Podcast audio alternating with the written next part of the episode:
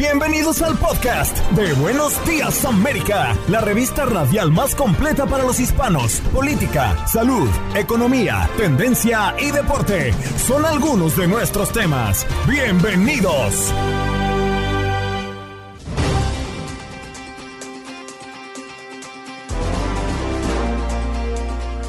Hoy en Buenos Días América conversamos con el doctor Juan Rivera, nuestro médico de cabecera de Univisión, porque el Comité de la Organización Mundial de la Salud se reunirá para decidir si declara emergencia internacional por viruela del mono. ¿Qué significa? ¿Y es probable que la declaren? Además, tuvimos la oportunidad de conversar eh, esta mañana con Norberto Yudice, quien es y tiene una formación en ingeniería informática y más de 20 años de experiencia en Commerce, Data Center, servicio de infraestructura y telecomunicaciones, para hablar del Bitcoin. ¿Qué pasa con Bitcoin y si la criptomoneda es una opción para invertir en este momento? Además, como todos nuestros miércoles de inmigración, conversamos con el abogado Jorge Rivera, experto en inmigración, para abordar temas importantes para nuestra comunidad. Y por cierto, el DHS compró datos de ubicación de móviles y creen que fue para ubicar inmigrantes según ACLU. ¿Qué pasa con esto? ¿Cómo los persiguen? ¿A través de los móviles? Y también respondió a las preguntas de nuestros oyentes, como lo hacemos en este espacio. Además, Javier Serrano, nuestro meteorólogo de Univisión, nos habló de los récords de temperatura máxima que se han roto en Reino Unido. Además, las altas temperaturas y la ola de calor que se sigue viviendo en buena parte de los Estados Unidos.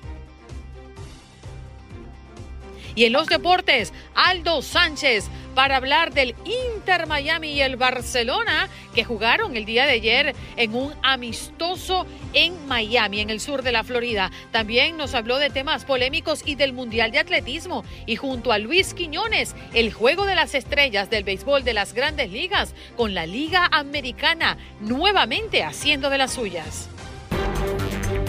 ¿Qué pasó? ¿Qué pasó? ¿Qué pasó? Mientras usted dormía. Mientras usted dormía.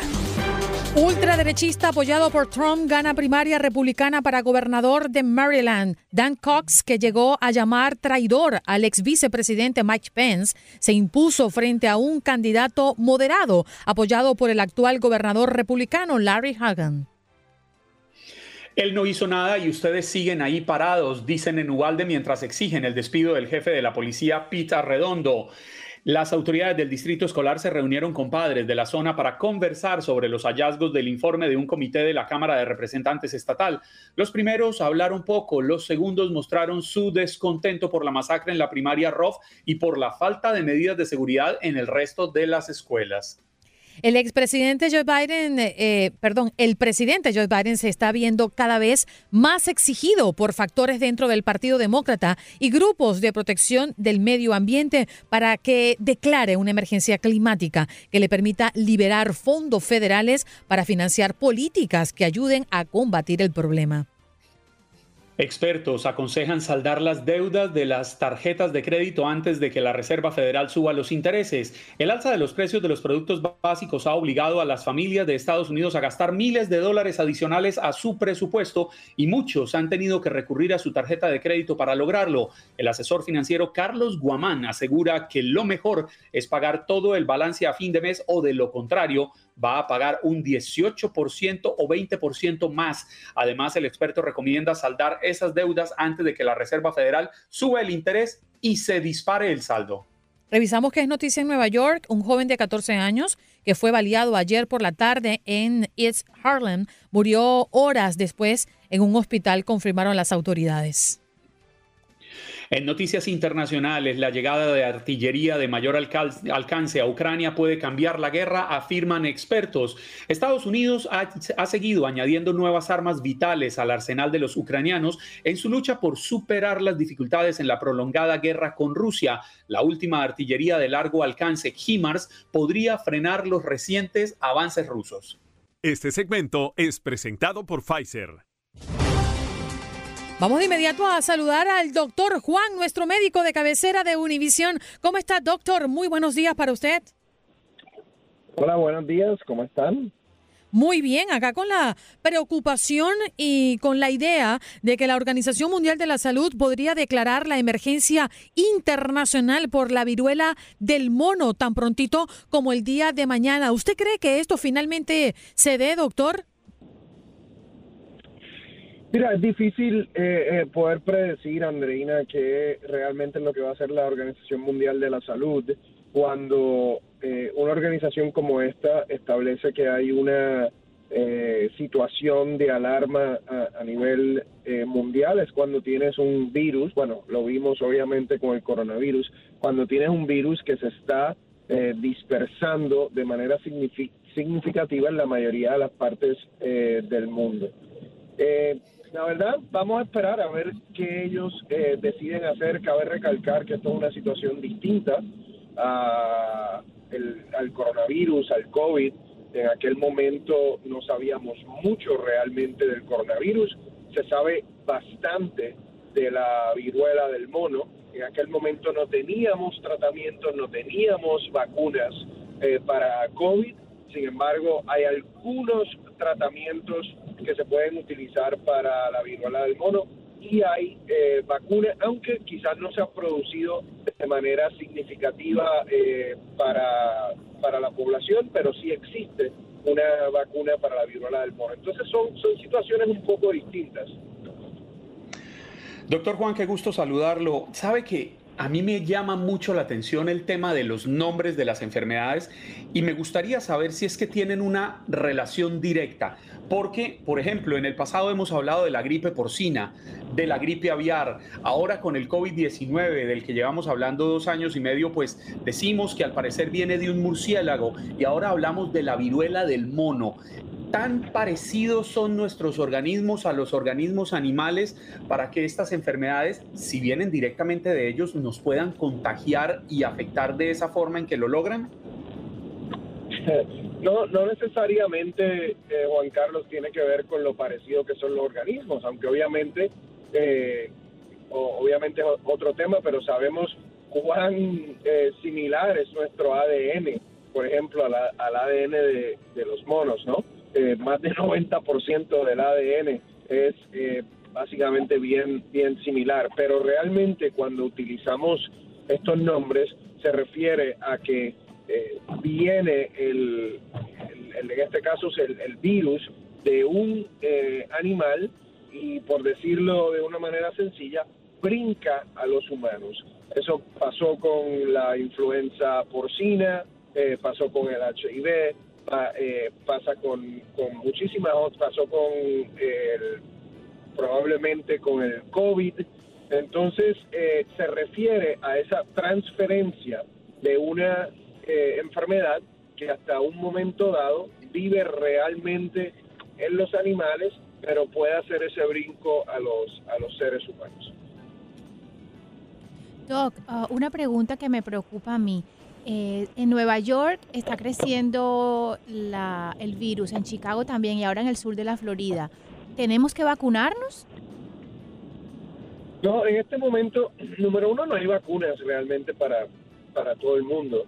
Y la, recomendación del, CDC es que las personas de alto riesgo se vacunen. ¿Qué, ¿Qué, quiere decir eso? Personas que tienen HIV o personas que tienen cáncer, eh, personas que están inmunocomprometidas. También eh, personas que eh, tienen algún tipo de contacto directo con alguien que está contagiado. Y algo que a mí me parece interesante como médico, porque usualmente no es la situación, cuando uno piensa en vacunas, uno piensa completamente en prevención de que te dé la enfermedad. En este caso, también los CDC recomiendan ponerse la vacuna si uno tuvo una exposición o de hecho, si tienes el comienzo de la enfermedad antes de que te salga el rash, también eh, se recomiendan eh, que puedan ponerse la vacuna para que los síntomas no lleguen a ser severos. Doctor, eh, sabemos que la emergencia internacional suele declararse cuando una enfermedad contagiosa se expande por diversas regiones de forma descontrolada. Dos preguntas en una. ¿Por qué usted cree que no se ha podido controlar la expansión de esta enfermedad? ¿Y qué cambiaría si la declaran emergencia internacional? Mira, yo creo que eh, número uno no se no se ha podido controlar porque obviamente yo siento que, que nos tomó bien de sorpresa. Estábamos eh, con el con todo lo del covid todavía estamos con todo lo del con todo lo del covid. Es una enfermedad que usualmente no había salido de África eh, de manera significativa. Sí había hubo hubo otro brote en Estados Unidos, pero no más de, si mal no recuerdo, no más de 50 casos. Es algo que realmente es raro, es algo que la población no conoce de manera significativa. Fíjate que al principio los síntomas son parecidos a un flu, eh, que puede ser, o sea, influenza o puede ser cualquier otro tipo de enfermedad. Entonces, eh, yo creo que es una mezcla de, de, esas circunstancias, ¿no? De número uno, todos los recursos están básicamente o estaban en COVID. Número dos, es algo para cual no estábamos preparados. Número tres, es algo que la mayoría de las personas no conocen. Eh, así que por eso yo creo que ha sido hasta el momento difícil de, controlar. En términos de si se eh, establece que es una emergencia mundial, usualmente eso se hace para que los procesos, digamos, por ejemplo, de aprobar medicamentos fluyan de manera más fácil, para que la comunicación entre los países, eh, en términos de los científicos, los descubrimientos, lo que están viendo, se dé de manera más fluida, eh, colaboraciones científicas. Eh, obviamente cuando vemos situaciones así, como lo vimos hace poco con el COVID, vemos que en algunas situaciones eh, causa restricciones eh, de, vuelos y de, y de viajes. Esperemos que obviamente ese no sea el caso. Pero no me queda claro, realmente no me queda claro que la Organización Mundial de la Salud lo vaya a, declarar una emergencia. Acuérdense que ellos ya se reunieron la primera vez hace poco y no lo declararon una emergencia. Vamos a ver qué pasa ahora. Doctor Juan, nos queda apenas un minutito, quizás menos, pero sí quisiera preguntarle rápidamente, nos estamos viviendo como humanidad momentos difíciles porque cada vez uno ve más enfermedades, más enfermedades, el coronavirus, la viruela del mono, o cada vez tenemos más acceso a la información y a la tecnología que nos permite detectar enfermedades que ya eran existentes. Mira, eh, usualmente eh, tiene que ver con la habilidad que tenemos nosotros de detectar enfermedades eh, con, más facilidad. También obviamente la comunicación, Juan Carlos, y los medios de comunicación ahora obviamente uno se entera de todo. Esto no es una enfermedad nueva, es una enfermedad endémica en África, más sin embargo las personas aparentemente no están pendientes de las noticias en África. Eh, obviamente es una situación particular porque no había salido de África de manera significativa. Así que yo creo que es un mm. poco de esos dos eh, de, esos dos elementos que menciona Juan Carlos. Gracias, doctor. Un abrazo para usted. Que pase bonito miércoles. Igual a ustedes. Doctor Juan, nuestro médico de cabecera de Univisión, compartiendo con nosotros este espacio como lo hace todos los miércoles. Usted tiene mucho corazón, por eso escuche lo que le dice. Si tiene palpitaciones, dolor de pecho o falta de aliento, podría tener una condición médica. Llame a un doctor. Aprenda más en notimetowait.com. Un mensaje de Bristol Myers Squibb y Pfizer. Bueno, vámonos de inmediato con nuestro próximo invitado. Él es Norberto Yudice, eh, formación en ingeniería informática y más de 20 años de experiencia en Commerce Data Center y servicios de infraestructura y telecomunicaciones y un profile largo. ¿Cómo estás, Norberto? Gracias por estar con nosotros esta mañana. Eh, enciende tu micrófono, no lo logro escuchar, no sé por qué. Hola, hola, ahí, ahí, se ahora Sí. Ahora Buenos sí. Días, ¿cómo están todos? Muy bien, bueno, ya saben, y si ustedes no lo sabían, vamos a hablar de Bitcoin. Creo que tienes allí un, retorno, pero creo que ya salió.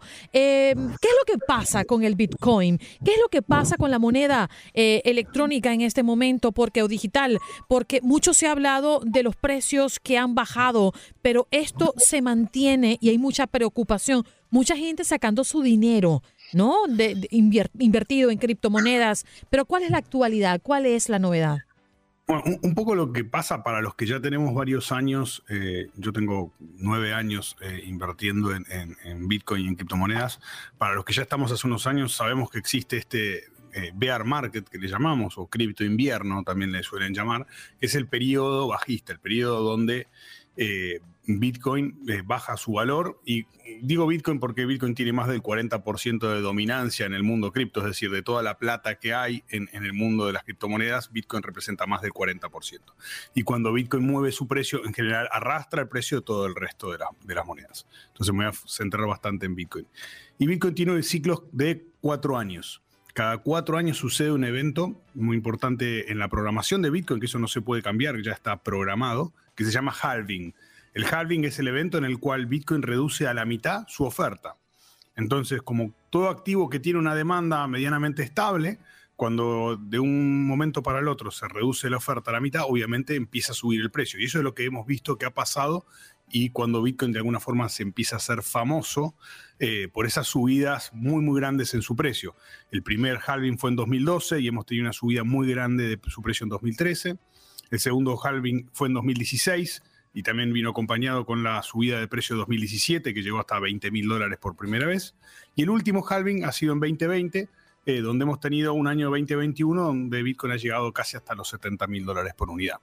Entre esos picos que hace Bitcoin, en el medio de esos picos se encuentran estos mercados bajistas, estos bear markets o cripto inviernos, como yo los llamaba. Y es normal que sucedan estas bajas. O sea, si vemos los ciclos anteriores, vamos a ver que Bitcoin llegó a bajar hasta un 84% de su precio máximo hasta el precio mínimo en el mercado bajista. En este momento estamos en pleno mercado bajista. El próximo halving de estos eventos va a suceder en marzo de 2024, con lo cual todavía hay tiempo para, para esa fecha. Eh, y seguramente después de esa fecha, si se repite la historia, vamos a encontrar una subida de nuevo en los precios.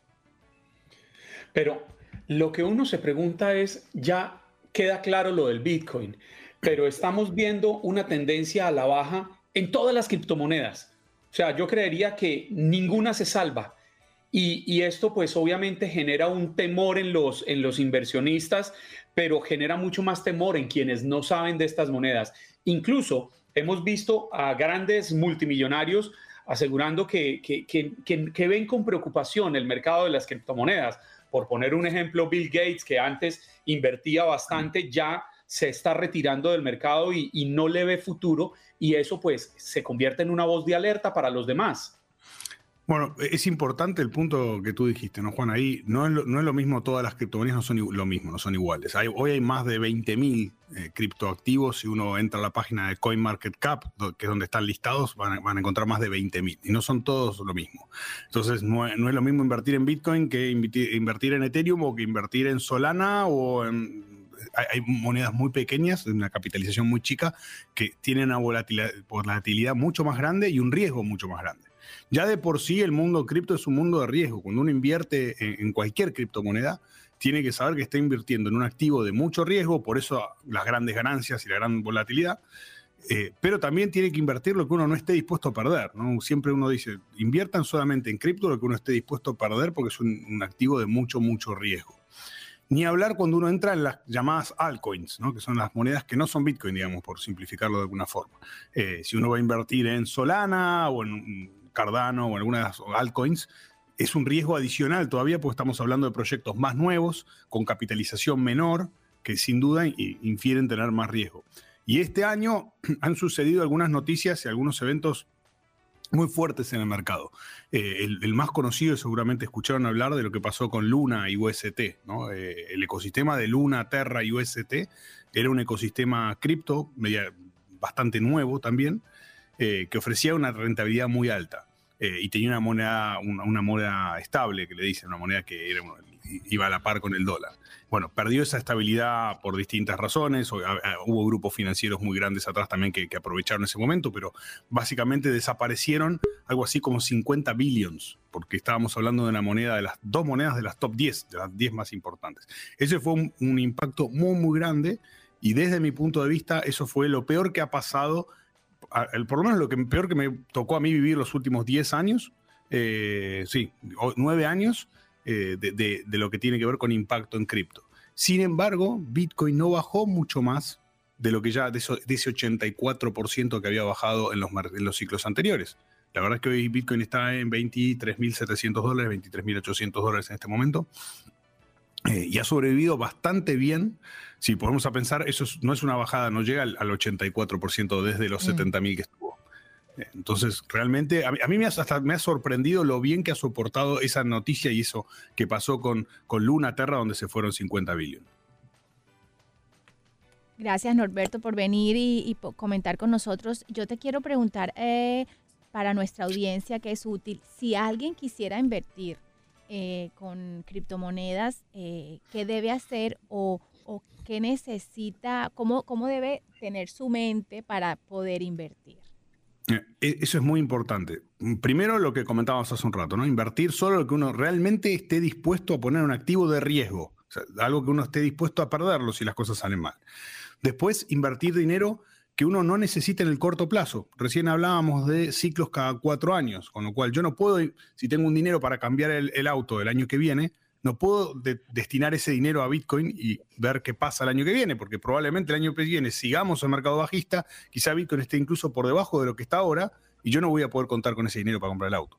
Entonces tendría que ser una visión a largo plazo generalmente pensar en cuatro años, tres años, ahora sabemos que, el halving es en marzo 2024, ya no falta tanto, pero, hay que pensar en un horizonte de largo plazo. Eso es seguro. Invertir lo que uno esté dispuesto a perder porque hay que saber que es una inversión de riesgo, eh, invertir a lo que uno no necesita en el corto plazo y después tratar de invertir dentro de lo que son activos de mayor capitalización. Es decir, eh, Bitcoin, Ethereum, los que están ahí en, la lista que yo mencioné de CoinMarketCap, dentro de los primeros, no, no ir a invertir una pequeña moneda reciente que tiene muchísimo más riesgo que Bitcoin todavía.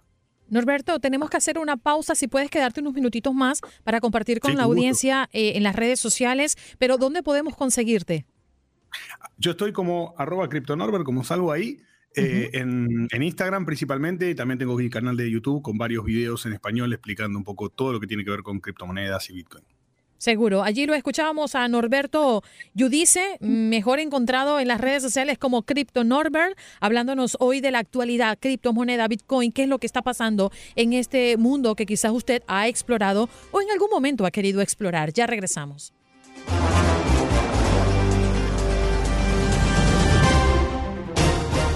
Nos vamos de inmediato con nuestro miércoles de inmigración. Recuerda que usted puede llamar ya al 1-833-867-2346 y compartir con el abogado sus inquietudes para que tenga una respuesta el día de hoy. Vamos a saludar a Jorge Rivera, abogado experto en inmigración, que hoy nos acompaña en nuestro miércoles de inmigración. ¿Cómo está, abogado? Muy buenos días.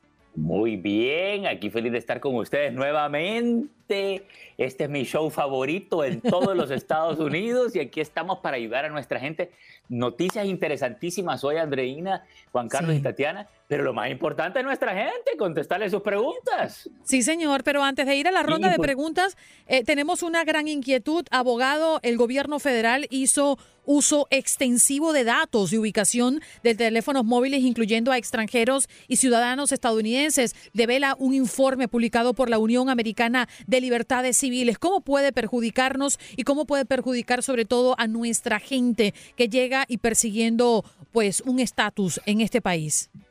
Andreina, mira, e, esto nos tiene sumamente preocupados, pero al final del día es simplemente nos sirve para abrir nuestros ojos a la realidad de qué está pasando. Eh, ICE, que es el Departamento de Deportación, tiene acceso a todos los bancos de datos del gobierno, federal y estatal y local. O sea, a nivel de tu ciudad, tu condado, tu estado, tú sacas una licencia, cualquier cosa que tú hagas, todo está en el Internet, todo está online. Y ahí tienen tu nombre, fecha de nacimiento, lugar de nacimiento, dirección, todo. Pero ahora no solo tienen acceso a los bancos de datos del gobierno, ellos están pagando para los bancos de datos eh, de las compañías de celulares. Y uno se puede preguntar, bueno, ¿cómo tienen acceso a todo esto? Cuando uno firma esas letritas chiquititas que nadie lee, ahí tú le estás dando autorización a las compañías telefónicas de celulares vender tu información y ahí la compra ICE. Quiere decir que si hoy en día ellos te quieren encontrar, te pueden encontrar en el centro comercial a la vuelta de la esquina porque así funcionan los celulares, te ubican y esos son los bancos de datos que están comprando. Jorge, ¿Pueden las personas sentirse tranquilas sabiendo que desde altas instancias del Estado se está gastando dinero de nuestros impuestos en esa compra? Porque es que a mí me preocupa que ahí ya se estén rayando límites de la legalidad con la ilegalidad. Mira, vamos a hablar de dos cosas. Por un lado, que cambien las leyes para que limiten este eh, comportamiento de ICE está bien difícil, así como está dividido el Congreso, ustedes han visto, se han paralizado todas las propuestas de reforma migratoria. Eso dicho, esto no es para que nadie entre en pánico. ¿Por qué? Somos mucho más que 11 millones de inmigrantes que no tienen papeles dentro del país. Son solo 8 mil oficiales de deportación. Es imposible que ellos detengan y deporten a todo el mundo al, mismo tiempo. No lo van a hacer, no hay, los números no dan. ¿Qué quiere decir? El riesgo es como manejar un carro, ¿ok? Mm. Tú sabes que te pueden chocar, tú sabes que puedes salir herido, puedes morir en la calle, pero manejamos todos los días, porque nosotros tenemos que vivir igual. No hay que vivir en miedo, hay que tomar las precauciones. Así como en el carro tenemos nuestro seguro, el cinturón, bolsa de aire, andamos pues con precaución en la calle, así tomamos nuestras precauciones con inmigración, con la ayuda de tu abogado, y así tú te proteges lo más posible, pero no vamos a ser ingenuos que nos pueden encontrar. O sea, mm. abramos los ojos y protejámonos. Curémonos en salud, así se dice el dicho. Así es. Vámonos a las líneas 1833-867-2346. Les pedimos a las personas que están en las líneas y que quieren hacerle preguntas al abogado que por favor sean precisos con sus preguntas porque hay muchas personas esperando para también tomar su turno. Vámonos con Teodoro. ¿De dónde nos llamas, Teodoro? Y tu pregunta, por favor. Sí, buenos días. Uh, llamo aquí de la, de la Florida y tengo una pregunta para el abogado. Adelante. Eh, mi pregunta para el abogado es que eh, yo tengo un caso de, de conmigración de un asilo y pero hace dos meses detectaron a mi hija con la, leucemia. No sé qué podría hacer con eso, si podría usarlo para ayudarme algo en el caso o, o no sé, tengo, esa es mi, inquietud que tengo. Teodoro, una pregunta rapidito. ¿Tú eh, tienes un permiso de trabajo ya en base al asilo o todavía no? Sí, tengo un permiso de trabajo. Ok, estamos bien. Ok. Ahora, eh, mira, eh, la leucemia de tu hija te pudiera calificar, por ejemplo, para la ley de 10 años, pero me imagino que no llevas 10 años acá todavía. Te pudiera calificar para una acción diferida, que te den un permiso de trabajo, pero el permiso de trabajo ya lo tienes. ¿ok? Aquí lo que más podemos hacer con esta situación, y lo sentimos mucho, primero Dios se sienta mejor pronto, es em, acelerar tu caso de asilo porque tenemos una emergencia aquí, ¿ok? La pregunta es, ¿qué tan fuerte está tu asilo? Entonces yo necesito que tú evalúes con tu abogado o con un nuevo abogado, como tú quieras, nosotros te podemos ayudar, quien sea, pero que sea abogado, y que te diga si tú tienes un asilo fuerte o débil, ¿ok? Porque si está débil, no nos conviene acelerarlo y pedir una audiencia lo antes posible. Si está fuerte, sí. Pero fíjate, es una oportunidad porque si está débil podemos buscar cómo fortalecerlo y una vez esté súper fuerte tu asilo, lo aceleramos ocupando la condición médica de tu hija para tener resultados lo más pronto posible. ¿Qué te parece? Pamela, vamos contigo. ¿De dónde nos llamas y tu pregunta, por favor? Sí, buenos días, de Texas. Venga. Dime, Pamela. Tu pregunta, Pamela. Sí. Oh, disculpe. Sí, mira, ah, estoy llamando porque yo tengo TPS pero tengo una orden de deportación. Ya tengo un hijo de 21 años y quisiera saber si él me puede pedir o hay que abrir el proceso de deportación que ya tengo primero. Eh, Pamela, una preguntita. ¿Cómo tú entraste a los Estados Unidos? ¿Entraste indocumentada?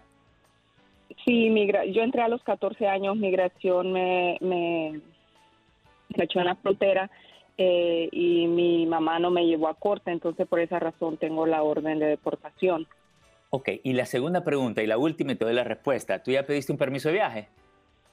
Sí, yo ya viajé en el 2018. Buenísimo. Entonces, Pamela, tengo excelentes noticias para ti, porque si tú ya tienes una entrada legal, porque regresaste con el permiso de viaje, ¿ok? Entraste legalmente, tienes un hijo ciudadano americano mayor de 21 que te puede pedir entonces, y tienes una orden de deportación, quiere decir que nosotros podemos aplicar por tu residencia con un perdón que se llama una I-212, que te perdona la deportación con el servicio de inmigración, pero esto es como una cirugía, ¿ok? No puedes ir a cualquier persona a la vuelta de la esquina. Necesitas a alguien que se especialice en el TPS, que se especialice en deportación para que pueda hacer esta cirugía para ti, pero tú calificas y son buenas noticias para ti. Así que ya te hicimos el día. Extraordinario. Gracias, Pamela, por comunicarte con nosotros. Nos vamos con Gregorio. Gregorio, ¿de dónde nos llamas y tu pregunta, por favor? Andreina, buenos días, de Utah. Mira, eh, tengo dos preguntas rápidas. Este, ah, mi renovación de mi, de mi tarjeta la hice en marzo, se me vence en septiembre. Quería ver qué tiempo están tardando para llegar las tarjetas, las nuevas tarjetas. Y la segunda es cómo podría hacerle para obtener una visa para, para mi mamá. Yo soy residente. Gracias. Ok. Eh, Gregorio, rápidamente. Eh, cuando tú renovaste tu tarjeta de residente, me imagino que te mandaron un recibo, ¿correcto? ¿Tú tienes un recibo de esa renovación? Sí. Y ese recibo debería de darte una extensión automática por una un X cantidad de tiempo, de un año, año y medio. Pues esto ha ido cambiando a lo largo del tiempo. Eh, tienes que chequear ese recibo porque ¿qué pasa? Es una extensión automática de tu residencia, así está funcionando hoy en día. Entonces, cuando se acerca la expiración, yo diría 30, 60 días antes, por ejemplo, digamos que se venza esa extensión el próximo marzo, ¿ok? Ya en enero ya podemos ir reclamando y, y reclamando para que te manden la tarjeta o que te manden otra extensión pero no, no lo dejes hasta último minuto. Invitemos a tu madre con un, eh, paquete de invitación, pero quiero que busques una ocasión especial, como un nacimiento de un hijo, una quinceañera, eh, un viaje a Las Vegas, algo para justificar la venida de tu madre para que tenga eh, una, una, razón para, específica para que le den esa visa, ¿ok?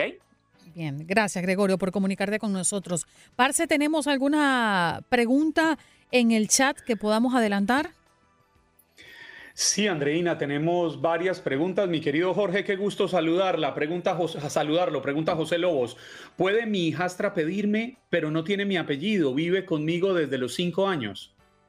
Ok, aquí la clave es que el padrastro se haya casado con la mamá de la niña antes de los 18 años. Eh, me imagino que sí, porque vive con ella desde los 15, a menos que sigan en unión libre pero si se casaron antes de los 18 la niña, definitivamente lo puede pedir y esta es una buena oportunidad para que resuelva su caso y saque la residencia, Juan Carlos. Vamos con la pregunta de Carmen Merlín Cruz. Eh, ella nos escribe, abogado, yo ya había comentado mi caso de inmigración eh, por ser mi hijo del Army. Me negaron el affidavit, mi abogada mandó la I-131 y recién me llegó una carta a mi casa diciéndome que mi hijo solo puede pedirme después de los 21 años. ¿Qué pasa con mi caso si mi hijo está en el Army? ¿Cuál puede ser mi mejor petición? Mi hijo lleva dos años ya en el Army. Carmen aparentemente cayó en las manos de alguien que eh, no sabía lo que estaba haciendo y le causó un daño, porque definitivamente que tiene que esperar hasta los 21 años que la, haga la petición, pero a los 18 puede pedir el PIP para que le den el permiso de trabajo y el equivalente a una entrada legal para que llegue a la residencia. Tiene que cambiarse de abogado, notario, para legal, porque no saben lo que está haciendo, que busque a alguien que tenga mucha experiencia. ¿Y entonces dónde podemos conseguirlo, abogado? Bueno, pueden Cantadito. Eh, cantadito y bailadito, el vals. 888, bueno, ya ni sé ni dónde poner las manos. 888-578-2276. Lo repito, 888-578-2276. Yo sé que eso es lo que le gusta a Juan Carlos y Andrés. ¡Qué bonito baila el abogado! Ya regresamos. Este segmento es presentado por Pfizer. Y saludamos a Javier Serrano, nuestro meteorólogo de Univisión. Javi, muy buenos días, ¿qué tal amaneces? Hola Andreina, ¿qué tal? Saludos para ti, muy buenos días. Acá con buen tiempo en, en lo que es el sur de la Florida. Eh, calor en la tarde, tiempo brumoso, pero realmente no estamos agobiados por esa intensa ola de calor que afecta a gran parte de lo que es el sur del país. Y ahora también, por cierto, Andreina, se ha extendido hacia el nordeste. Inclusive estaba revisando el tiempo y que ya zonas de Nueva York eh, tiene este aviso de calor para el día de hoy, donde la temperatura máxima pudiera llegar hasta los 90 grados con sensación de hasta 100 grados o más en la tarde en zonas de Nueva York, sobre todo hacia el interior del estado. Estaremos pendientes de esto, Andreina. Me quiero detener en Nueva York porque no es lo mismo, eh, Javi, cuando nos hablan de 90 grados, 95 grados en el sur de la Florida, en Miami, por ejemplo, que hablar de 90 grados en Nueva York, pues una comunidad que no está acostumbrada a vivir calores y humedades eh, de manera intensa a lo largo del año. Y vaya lo que está provocando esta ola de calor por estos días. Exactamente, pues ellos van a vivir temperaturas de 95, es la máxima para hoy con 101 grados de sensación. Realmente no están habituados, como tampoco lo están habituados zonas de, de lo que es España, Grecia, Europa, esta parte de Inglaterra que, vio ayer temperaturas de hasta 40 grados Celsius, más de 100 grados en puntos de, Europa. Eh, en, en, caso de Europa es distinto al nuestro. Está, Europa está sufriendo una invasión de aire africano, lo que es mm, realmente con temperaturas bien elevadas y temperaturas en ascenso debido a una baja presión cerca de lo que es las Islas Británicas, está provocando este ascenso de temperaturas que hoy van a tener un alivio, ellos sobre todo en el nordeste de, Inglaterra, pero definitivamente acá en Norteamérica el calor, justo con los días más largos del año, cercanos al solsticio de verano y los días históricamente más calientes del año, que son julio y agosto, ha coincidido esta zona de ola de calor en el sur del país, principalmente por un gran domo de altas presiones, una zona de altas presiones que impide o limita la formación de zonas de mal tiempo, lluvias o nubes que hacen que recibamos más, más de 12 horas de sol durante el día. Por ejemplo, aquí en Miami estamos recibiendo 13 horas y media de sol ante la presencia de polvo del Sahara, por lo tanto, directamente encima nuestro hay 13 horas y media de calentamiento del día. Así pasa en lo que es el sudeste del país, donde este gran domo de altas presiones provoca realmente muy poca nubosidad y día tras día se calienta y se calienta la atmósfera. Así pasa, por ejemplo, en Dallas para hoy, 105 a 110 la sensación de calor, mañana 107, el jueves 99 y el viernes 101, es decir, que no hay alivio para el calor por este gran domo, esta gran zona de altas presiones que como un efecto invernadero permite eh, el, arribo de la radiación del Sol, pero la irradiación de la Tierra, que es la que realmente calienta la atmósfera, no puede escapar felizmente hacia el exterior debido a la presencia de estas altas presiones, este domo de altas presiones que ocupa gran parte del sur del país y ahora se extiende un poco más hacia el nordeste, Andreina. Javi, hoy en el programa estábamos hablando del cambio climático eh, que es evidente, ¿no? Tiene un profundo impacto en la supervivencia y el desarrollo de la humanidad. Y le preguntábamos a nuestros oyentes qué está haciendo cada uno de ellos por preservar el planeta. Esto que está ocurriendo en este momento, Javi, el calor extremo en muchos lugares en los Estados Unidos y como ya lo has relatado en una parte de Europa, tiene que ver con lo que hacemos nosotros los seres humanos en este planeta. ¿Por qué está pasando precisamente ahora cuando se están registrando hasta récords históricos en muchos lugares en Europa también? Mira, yo te diría que realmente sí tiene que ver. Es, estamos viendo fenómenos normales y naturales en la atmósfera que ocurren siempre en cada verano pero con estos fenómenos normales y naturales, estas olas de calor que comúnmente ocurren entre julio y agosto y que se dan por estos domos de altas presiones o estas invasiones de aire caliente proveniente de África, eh, se sienten más marcados, son más marcados, más notorios, más notables debido a la presencia del cambio climático eh, o el cambio antropogénico, es decir, el cambio del clima provocado por el hombre. Indudablemente, desde la revolución industrial, hemos tenido un ascenso de las temperaturas y este cambio extra eh, que se le ha inyectado a la atmósfera de calor cuando ocurren los fenómenos naturales normales que normalmente ocurren en la atmósfera, entonces tenemos eh, un extra adicional de calor. Digamos, una ola de calor cuando normalmente alcanzan las temperaturas de 90, 95 grados, tienes un poco más, 100, 105 grados. Cuando tienes un huracán, digamos, azotando una zona, posiblemente el nivel medio del mar se sube un poco más porque eh, además del oleaje hay que contar ahora con el nivel del mar en más alto debido al cambio climático. Es decir, que ahora hay que tener en cuenta una componente extra, que es el cambio climático, el ascenso del nivel del mar y también la subida de temperaturas debido a esta a esta inyección extra de calor que ha provocado el hombre tras la revolución industrial andreina. Wow. Gracias, Javi, por darnos esta explicación extensa y por eh, venir cada mañana a hablarle a nuestra audiencia del clima en cada una de nuestras ciudades. A ustedes, saludos. Un abrazo, saludo. Javier Serrano, allí lo escuchaban, ¿eh? meteorólogo de Univisión, compartiendo con usted esta gran inquietud que muchos de nosotros tenemos, este calor intenso y en muchos lugares de Europa y en Estados Unidos registrando pues temperaturas récords históricamente hablando. Usted tiene mucho corazón, por eso escuche lo que le dice. Si tiene palpitaciones, dolor de pecho o falta de aliento, podría tener una condición médica. Llame a un doctor. Aprenda más en notimetowait.com. Un mensaje de Bristol Myers Squibb y Pfizer. Estás escuchando el podcast de Buenos Días América, la revista radial más completa para los hispanos. Escúchanos en las diferentes plataformas: Euforia, Spotify, TuneIn y iHeartRadio. Tu DN Radio. Vivimos tu pasión.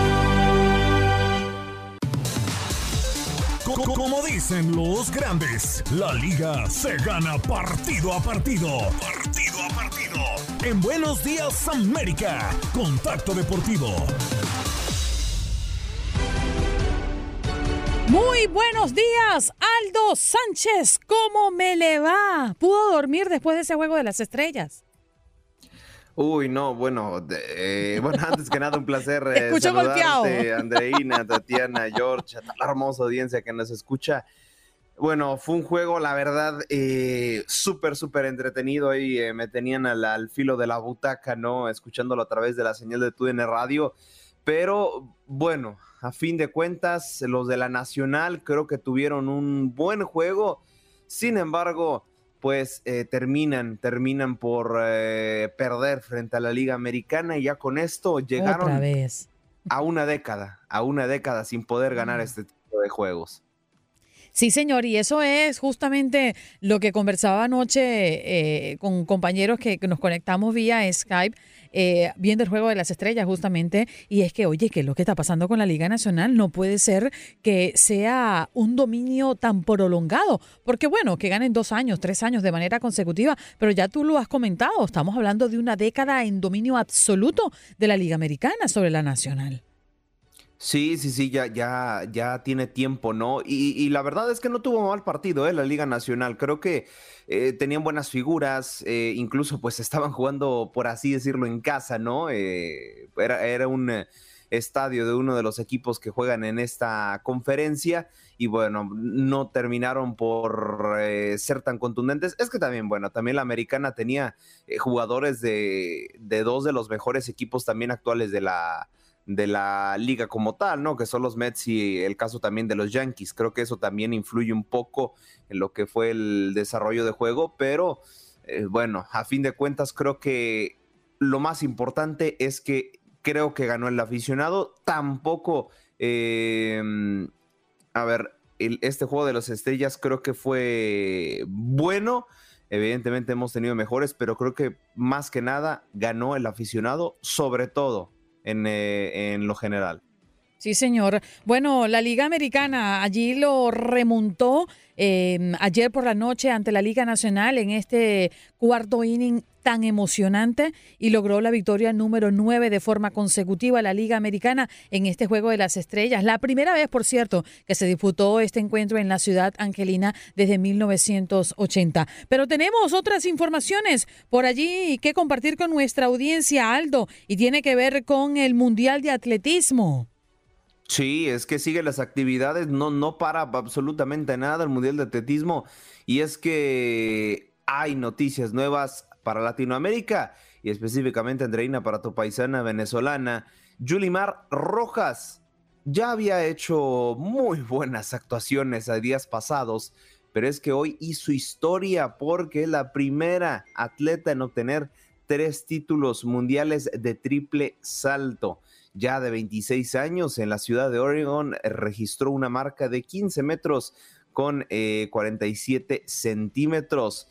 Y bueno, prácticamente los mil aficionados que habían eh, presente en el estadio sucumbieron frente a ella, eh, se rindieron a sus pies, por así decirlo, y terminaron aplaudiéndole por tremenda actuación. Reitero, es la primera atleta en ganar tres títulos mundiales de triple salto en el oro del Mundial de Atletismo. Pero también siempre hay noticias desafortunadas y es que la italiana Yaya Sabatini la verdad, eh, los 1500 metros planos femeninos estaban compitiéndose el rojo vivo, de verdad, prácticamente las 15 atletas que participan en esta categoría estaban sumamente compactas. La diferencia entre el primer lugar y el último era, su, era muy, pero muy poco.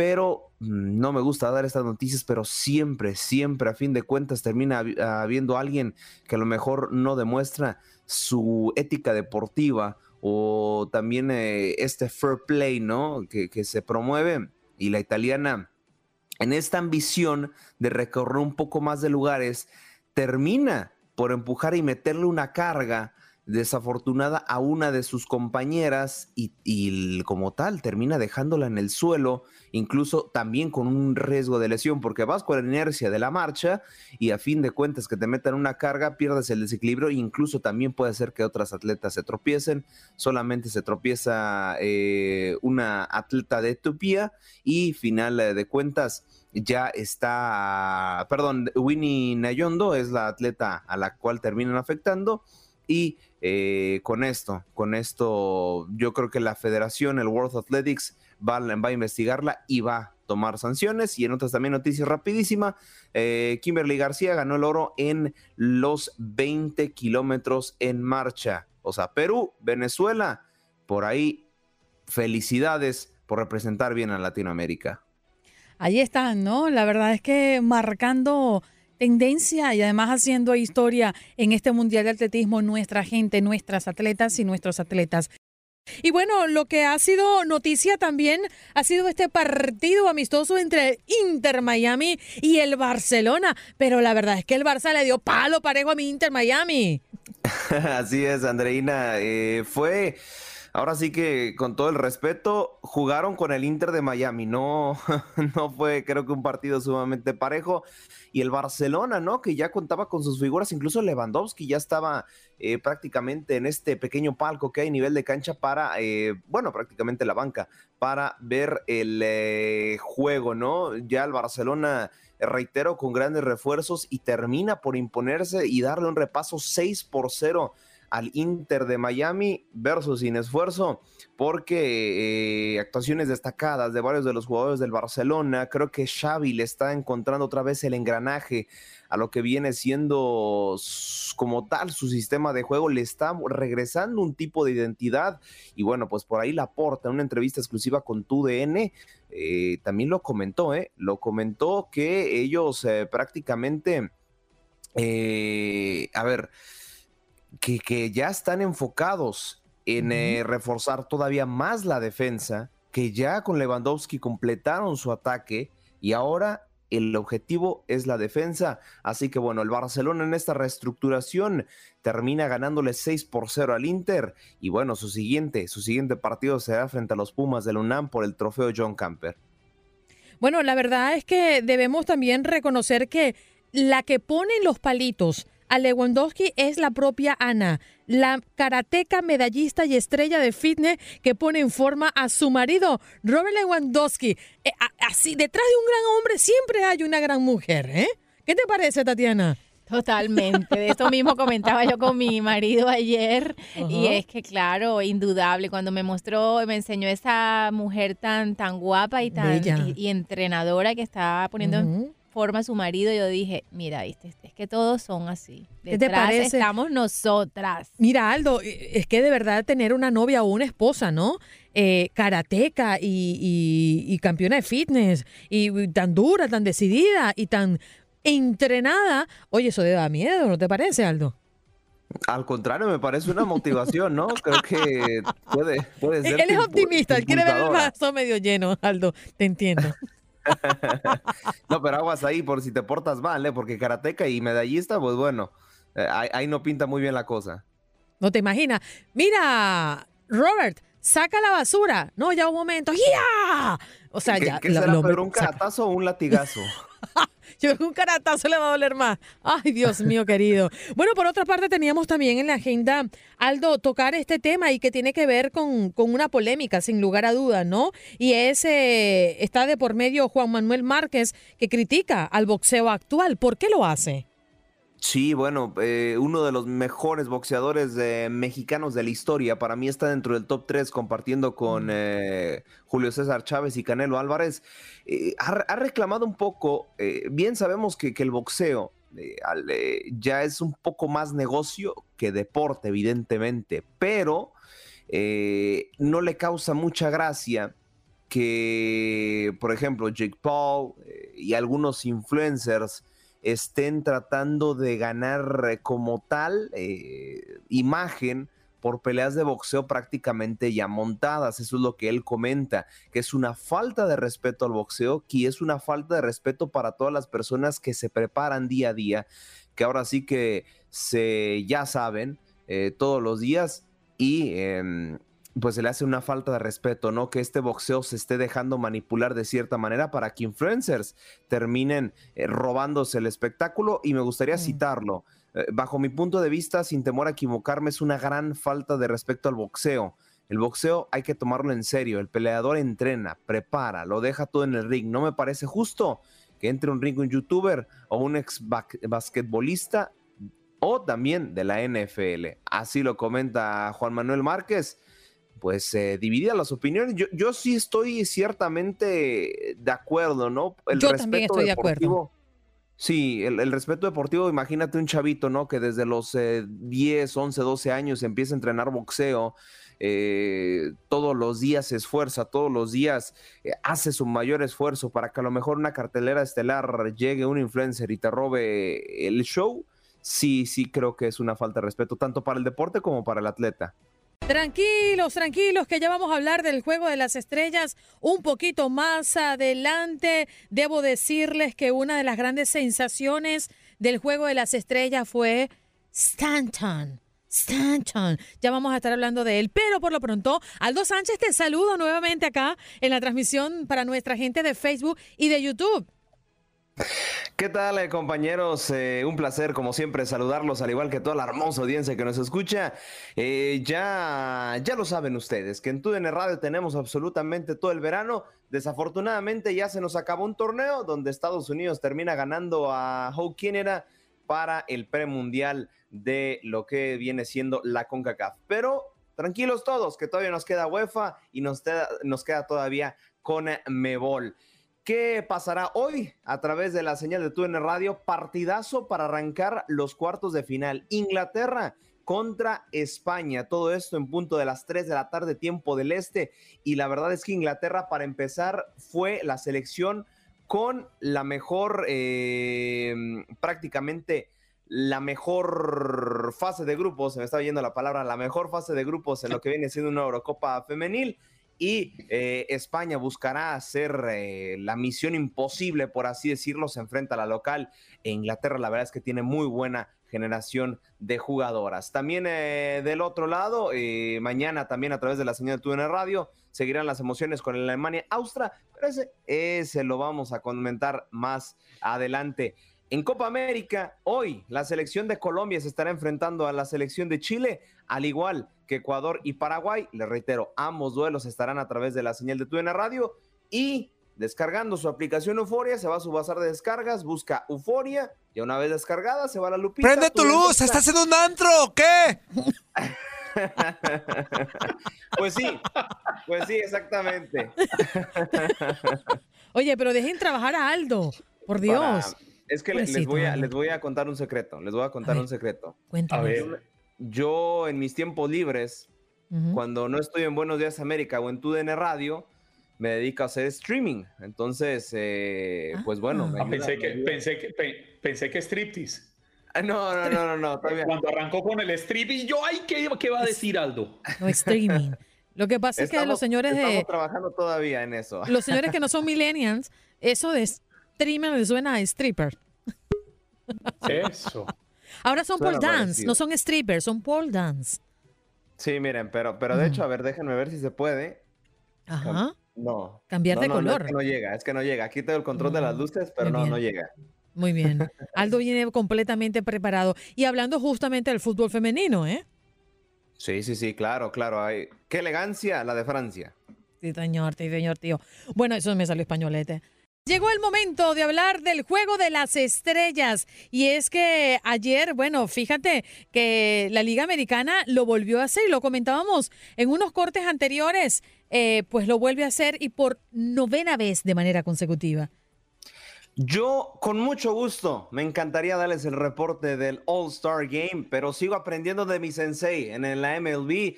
Así que bueno, hay que darle, hay que darle entrada al buen eh, Luis Quiñones, nuestro más. Repetimos sorpresa.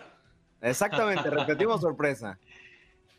Óigame, eso, ¿qué, presentación con eso del sensei, qué bárbaro, Aldo. Eh. Muy buenos días, Aldo, Andreina, Juan Carlos, Tatiana, a todos los amigos que ya se conectan con nosotros. Yo esperaba más honrones, yo esperaba más batazos, Andreina. Sí gana la Liga Americana otra vez, de nuevo se lleva el juego de las estrellas la Liga Americana, pero yo esperé más poder. De hecho, vi muchos ponches. Claro, hay que tener en cuenta que los lanzadores van trabajando una entrada, eh, no pasan de, un capítulo de, de, actuación en este juego de las estrellas. Son brazos que a mitad de temporada hay que cuidar bastante, pero sí, tres carreras por dos el triunfo para el equipo de la Liga Americana y yo sé que Andreina está muy pero muy contenta porque un Yankee, Giancarlo Stanton, fue el MVP, el jugador más valioso de este juego de las estrellas de MLB que se desarrolló en la ciudad de Los Ángeles. Espérate, un Yankee está hoy, pero se lo robaron de Miami. Ah, efectivamente, era un hombre que... claro aquí, ¿eh? ¿Cómo se robaron? Se robaron, no, Andreina los Marlins los dejaron ir. Seamos sinceros, ¿eh? seamos sinceros. No fue que se los robaron. Los Marlins los vendieron a Giancarlo Stanton, al propio Christian Yelich, así que los dejaron ir. Un gran juego de pelota que tuvimos ayer, eh, gran, eh, digamos, posicionamiento, ¿no? De estas grandes estrellas del béisbol de grandes ligas. Un Dodger Stadium abarrotado a mitad de esta temporada. Quizás lo veamos de nuevo Así para la Serie Mundial, ¿por qué no una serie Dodgers-Yankees, que es la que quiere ver todo el mundo? Pero sin lugar a dudas, lo que nos quedó el, el, saborcito por ver por primera vez era ese otro derby de jonrones para definir el juego. En el noveno inning con la pizarra 3 a 2, yo dije, la Nacional va a empatar, esto se va a poner 3 a 3 y a definir de nuevo en el, en el derby de jonrones. Sin embargo, no, no llegó ese ansiado último derby de jonrones eh, para definir el, juego de pelota y por lo tanto así terminó con pizarra de tres carreras por dos. Antes del juego de las estrellas, pues se llevó a cabo la ceremonia de exaltación al pabellón de la fama del béisbol del Caribe de Manny Mota, también hay que mencionarlo, una de las ceremonias que se, se efectuó previo a este juego de las estrellas. Y bueno, ya desde el punto de vista deportivo, buenas jugadas, buenos batazos que vimos en este desafío, excelentes eh, jonrones, por llamarle de alguna forma, uno de ellos definitivo del propio Giancarlo Stanton, que por cierto, para aquellos que gustan de las estadísticas avanzadas, las llamadas StatCast, en temas de velocidad de salida de, la pelota, la distancia recorrida, el ángulo, etcétera, eh, Giancarlo Stanton ayer destrozó todas esas estadísticas en este juego de las estrellas. Fue sensacional. de lo que estás diciendo y de los batazos, eh, perdón Aldo, Quiero, quiero resaltar lo que había pasado con Mookie Betts, porque sabemos que previo al juego de las estrellas había muchas dudas si participaría o no. Pero al final, ayer el local puso adelante a la Nacional en el primer inning con un sencillo que impulsó a Ronald Acuña Jr. Y luego Paul Goldschmidt anotó un cuadrangular para poner pizarra 2 por 0. Lo lamentable es que la Nacional, a partir de allí, no volvería a pegar un solo hit hasta el octavo episodio, pero creo que Mookie Betts cumplió, ¿no? Al final con su aporte y mm, con la expectativa que tenían muchos de los locales de verlo en el terreno del juego de las estrellas, Aldo. Sí, sí, sí. Eh, y bueno, que quería preguntarte, Luis, precisamente, ¿tú con quién te quedas de MVP tanto para la nacional como para la americana? Por el equipo de, la Liga Americana, bueno, ya lo mencionábamos con Giancarlo Stanton, sin lugar a dudas, esa gran actuación que, tuvo ayer en este juego. Por el equipo de, la Liga Nacional, lo poco que pudimos ver fue el honrón de, Paul Goldschmidt. Ya de ahí en adelante, pues muy escasa la, la ofensiva, no hubo ningún bateador que pasara de, un imparable. Pero sí hay que mencionar, bueno, la entrada de Albert Pujols al juego, la ovación que recibió por parte del Dodger Stadium el día de ayer. Y lo que mencionabas de Mookie Betts, Andreina. Mookie Betts ayer estuvo en el jardín central por el equipo de la Liga Nacional. eh, estuvo, bueno, como uno de los de casa ahí en el center field, pero después se da el cambio entrando Juan Soto al center field de la Liga Nacional en Dodger Stadium. Ayer mencionábamos el billete que está pidiendo Juan Soto. Hay muy pocos equipos dispuestos o con la suficiente billetera para pagar 500 millones de dólares por un pelotero, por Juan Soto. Entonces, ojo porque entre esos pocos equipos están los Dodgers de Los Ángeles. Se habla de los equipos de Nueva York, se habla de los Yankees, se habla de los Mets, pero esto pudo haber sido también quizás, ¿por qué no? Ver a Juan Soto en el center field del Dodger Stadium, quizás para un futuro lo pudiéramos ver también ahí en los jardines de este emblemático estadio del béisbol de grandes ligas. El recibimiento que se le dio a, a, un hombre como Freddy Freeman, ya es de casa Freddy Freeman, lo recordamos el año pasado ganando la Serie Mundial con el equipo de los Bravos de Atlanta. Los Bravos dijeron, mi hermano, te queremos mucho, te adoramos, pero aquí no te puedes quedar, no tenemos billete para ti, buscamos a Matt Olson, Freddy Freeman se fue a, a los Dodgers de Los Ángeles y ya es uno de los consentidos ahí en el, en el Dodger Stadium. La gente ayer para el Juego de las Estrellas le dio un recibimiento espectacular en lo que fue la llegada al cajón de bateo de Freddie Freeman, demostrando ya que es una de las grandes estrellas de este equipo de los Dodgers de Los Ángeles. Luis, por último, ¿qué le hace falta a la, a la Liga Nacional para romper tan tremenda racha? Eh? Ya, ya, ya son varias temporadas que no pueden ganar. Bueno, eh, al final de la jornada, el tema del juego de las estrellas, para mí, Aldo, eh, yo creo que no lo podemos, eh, digamos, evaluar de así de, de, que la importancia que pueda tener hoy. Yo creo que al final la Liga Nacional o la Liga Americana, donde tiene que demostrar el poderío, es en la Serie Mundial. Y el año pasado, en el 2021, ganó la Liga Nacional en la Serie Mundial con los Bravos de Atlanta. En el 2020 ganó la Liga Nacional con el equipo de los Dodgers de Los Ángeles. En el 2019 ganó la Liga Nacional con el equipo de, de, los Nacionales de Washington, precisamente. Las dos anteriores, si le damos para atrás al casete, bueno, 2019 ganó Boston por la americana y 2017 los Astros de Houston, pero aquí bajito entre nosotros, sin que nadie se entere, en ambos casos con robo de señas. Así que ahí se las dejo. Los últimos tu banana! La liga Oye, ha dominado la Serie Mundial. Tú no tienes pepitas en la lengua, ¿no? No, pero, pero es que eso no lo podemos ocultar. Eso quedó. Uh -huh. Eso, duélale a quien le duela, hay que repetírselo hasta el fin de la historia.